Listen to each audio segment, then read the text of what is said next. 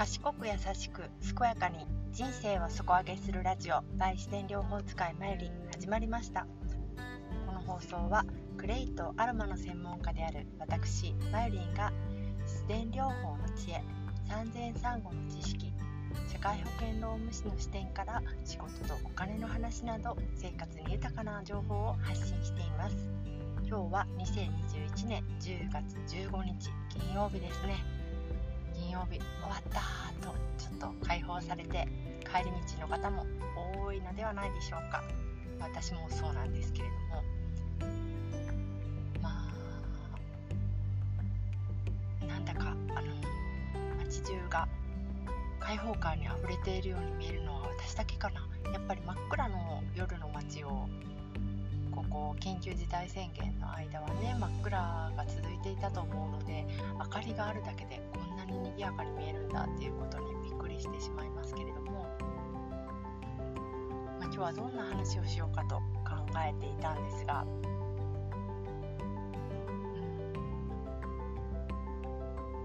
ん、私自身の今思っていることを話してみようかな。うん、私は今まで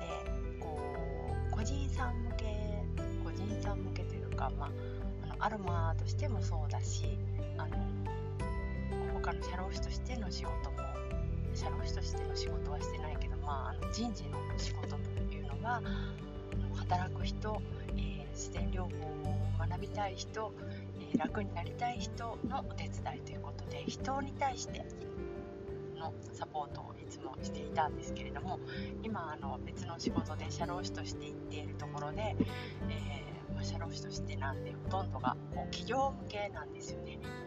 それがすっごく面白くってこう立場が違うとこんなに見方やこう言葉遣いや話す内容とか気をつけることとか全部変わってくるんだなと思って両方知ってると本当にプラスになるなと思って今やりたいことができている100%できているかって言ったら、うん、100%ではないかもしれないんですけどそのじゃなくてもやりたいことにつながることっていうのがあるなって思ってますだから本当に本気で嫌だなって思うことをやるし続ける必要はないんですけどなんか100%やりたいことだけを100%やる人生っていうのは自分自分で全部を決めてしまう人生というかその遊びの部分がないなって思うんですよね。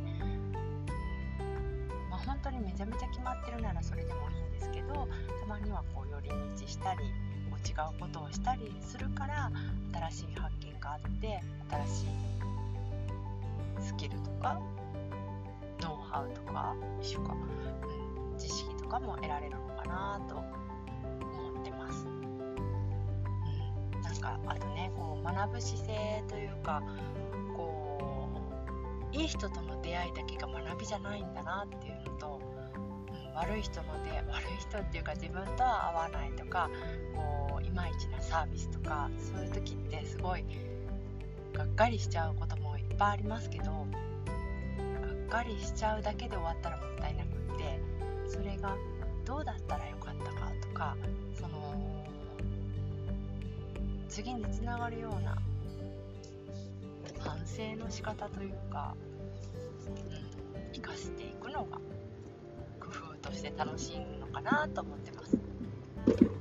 私ねあの大学生の時にもう私立の学校だったんですけどもうすっごいお金持ちの子たちが多くってそのうちは本当に貧乏って言ったら怒られるけど普通のサラリーマンのところ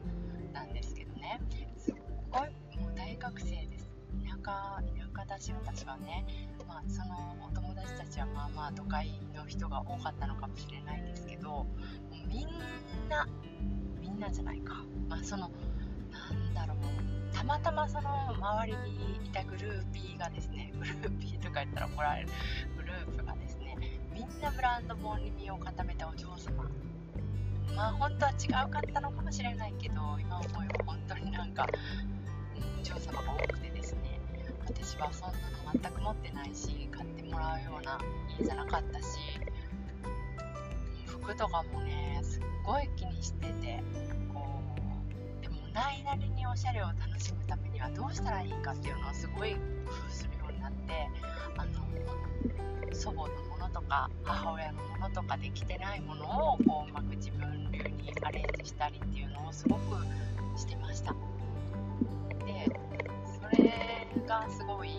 だったなって今は思っていてあとそれでねお金がないからいろんなバイトをしたんですよ。私本当にバイターだったフリーターと言ってもいいぐらいのあのー、なんだ大学生だったんですけど多い時でね4つぐらい掛け持ちしててそれでもこう何て言うかなあのダブルブッキングとかはしたことなかったですけど、れもすっごい勉強になったなって思っていて教育っていうのは本当にいろんなことをアルバイトから教えてもらってよかったなって今も思ってるのでね。どんなところで教えをもらえるかはその人次第だしある程度こうなるようになるさ精神が大事なんじゃないかなって思ってます。本当にいろんなバイトしたな。なんかワンデーバイトとかもいっぱいしたしあそんな怪しげなバイトはしてないんですけどほとんどが飲食店ですけど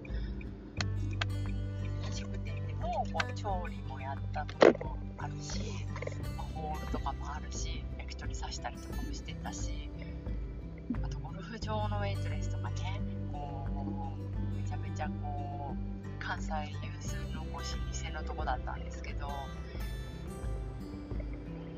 怒られたりもしたしねおつぼね様とかもいたしアルバイトであれを経験できたからよかったなって思いますね。まあまあ。だから小さい子にも自分にも旅をさせるのは悪いことじゃないよっていうころかな。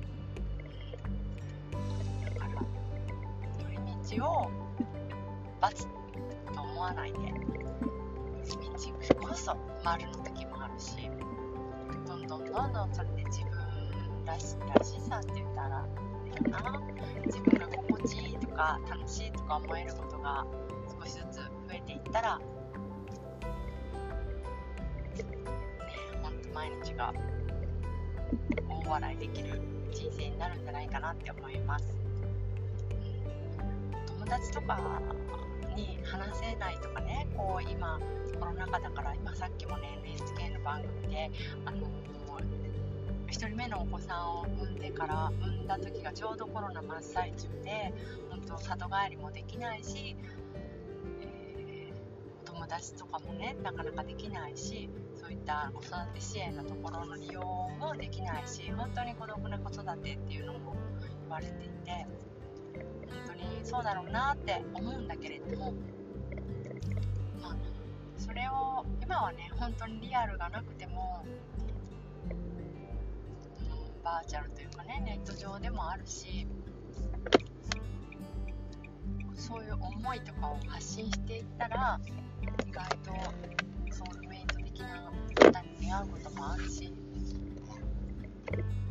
逆にねなんかリアルが苦手な人は今の状況をね楽しむっていうのもありだと思います。私も結構そっちなのでリアルのその何て言うかなリアルのママ友と集まりとか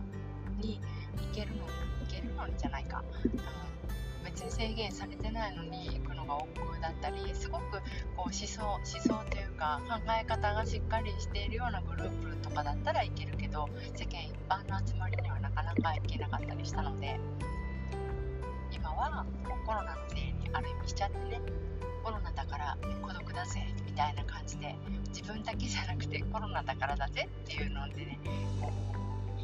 こうまいうまいように自分のせいじゃない的にしちゃうのもありかなと思います。